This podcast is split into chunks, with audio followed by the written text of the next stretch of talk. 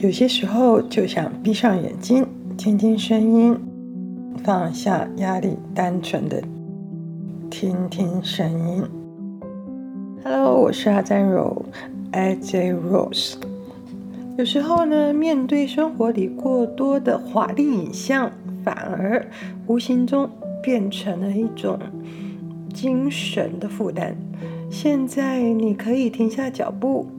关掉电视，静静的听我说故事。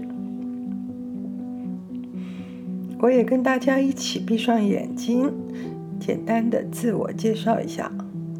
为什么叫 AJ Rose 阿赞柔呢？AJ 啊，就是阿赞的，算是英文的缩写。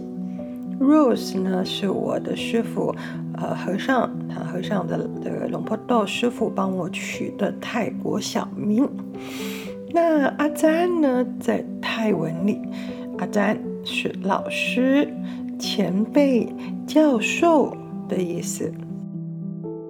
在佛教里，可以说就像是华人称的居士，它是一种称呼，也是一种职业。我的师傅向大家介绍我的时候，他都会说。呃，称我是阿詹，所以就一直这么沿用下来。不过生活中我还是比较习惯大家叫我师姐，感觉这样子比较亲近嘛。好啦，这是我的一点点自我介绍。在我的频道里，我准备了许多关于泰国信仰、南传佛教、印度信仰啊等等的，关于这些他们的故事。另外，有空的话也会跟大家分享这十几年来我到世界各地朝圣的时候所经历的一些特别的事情。今天就先跟大家说说象神的故事吧。为什么先说象神呢？因为啊，你也许不知道。不论是在泰国或印度，甚至藏传佛教里面，象神都代表着和平、财富、丰硕，象征着欢喜，因此它也有欢喜天的称号。在泰国，无论是便利商店啊、百货公司啊、大型活动、典礼要动土啦等等，通通都会请奉象神。有些店家呢，他们会就是每天啊供奉象神来祈求顺利和财富的畅旺。好了，现在我们要进入主题，就是噔噔象神的故事。象神呢，它其实有个美丽的名字啊，中文翻译是把它翻译成甘尼许。英文呢，就是印度人的念法，叫做 Ganesha。Ganesha 呢，它是在印度神话中的名字，但在泰国呢，它有泰文的名称，泰文叫 Prapikhane，华人就叫它象神，或是象鼻神、象鼻财神都有。话说呢，印度有三位大神，一个是负责创造的大梵天神，就是我们比较熟知的四面神，有人叫四面佛；另外一个是负责维护的毗湿奴天神毗湿奴；那还有一个是负责破坏的湿婆天神须瓦。这三个天神主宰着世界的生死、毁灭，还有重生。而象神呢，则是湿婆天神的儿子，他的妈妈是雪山女神。关于象神的由来的版本有很多种，最常听说的是传说湿婆神常年在雪山上修行，比较少回家。因此，在家中的雪山女神为了排遣寂寞，便用泥土塑造了一个男孩，再施以法力，让男孩活起来。甘妮许就是这样诞生了。以前我们有些人可能都看过桃太郎的故事，他不是一般平凡的人呢，他是神族类的，所以呢，甘妮许生长的就比一般人类呢高大，然后这个生长的时辰呢也特别的快，短时间内呢，他迅速长大成为青年，并且承袭了湿婆与雪山女神两大天神的神力。可以说是巨大无穷。对于创造出他的母亲，他更是唯命是从，是个非常听话的好孩子。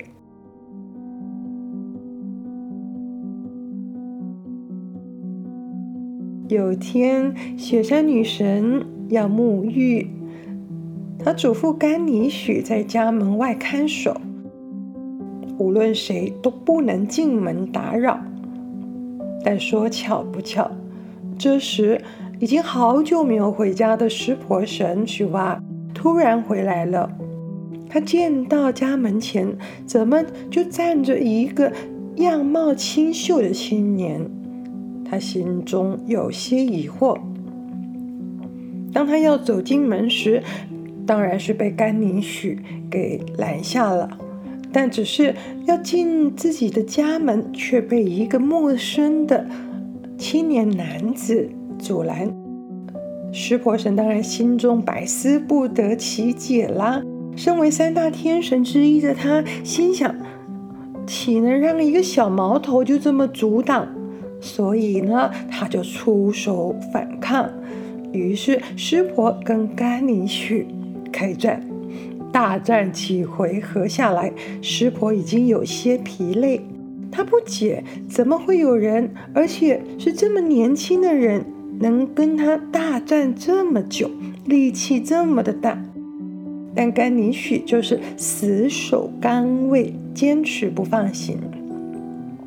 这个时候啊，湿婆已经开始耐不住性子，她心中燃起足以毁天灭地的气焰。往甘妮许的颈大刀一挥，这才把甘妮许的头给砍了下来。洗完澡的雪山女神这个时候从屋内走出来，看到眼前这幅景象，儿子身首异处，先是很伤心，然后气愤地向师婆说：“这是我们家的儿子啊，他叫甘妮许，你怎么就把他给杀了？”师婆这才明白，原来呀、啊，甘妮许是听命母亲的叮咛，死守家门，才坚持不放行。而他常年不在家，也不知道甘妮许原来是他的儿子。此时，师婆心中也有些懊悔。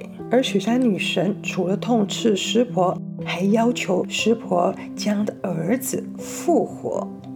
但主宰毁灭的湿婆并没有这个能力，于是呢，他前去向其他天神求助，但全部东通无解。直到遇到三大天神的比湿奴，比湿奴，才终于有解救的办法。比湿奴跟湿婆神说：“明天啊，天一亮，你下凡去，朝他说的方向直走。路途中看到第一个生物，把他的头砍下来，安装在儿子的脖子上，就可以让甘宁许复活。隔天，湿婆神依照毕什奴说的去做。他下凡之后呢，遇到的第一个生物就是一头即将要呃濒死的这个大象。于是取得象头，然后呢，放在自己儿子的身上，因此甘妮许就成了象头人身，这就是象神的由来啦。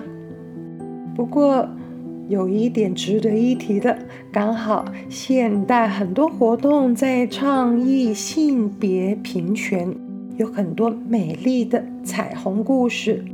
很多人不知道相声的其中一个传说是被隐喻成表达女女恋的同性情感。这个故事啊，大概啊就是这样子啊。据说雪山女神呢，在沐浴的时候，有一滴洗澡水落入恒河，而这水呢，被她的侍女，是一位象头女神给喝了。后来，象头女神生了一个象头人身，只有一根象牙的儿子，就是象头神啦。这个儿子也就被算作是雪山女神之子。这个就是另外一个版本被隐喻成为同性情感的故事。在刚刚的故事中提到少一根牙，这也是很有趣的地方哦。凡是象神的法相啊，都是少一根牙的。不知道你有没有留意到？如果啊，你看到象神，嗯，甘尼许啊、帕皮卡内也好，任何的画集、画册或是他的雕像，都是少一根牙，或是一根牙是断掉的。其实那是具有特别的含义象征哦。至于为什么？我们先保留到下一集分享。关于象神初步的认识，其实在很多的宗教都有它的身影，不只是原始的印度教和更早的婆罗门教。早期呢，在佛陀时代，印度北方已经盛行原始密教。后来，原始佛教结合了这个密教，出现最早的密宗。向北，则是由印度的高僧呢，有第二佛陀之称的莲花生大师库鲁仁波切传播到西藏。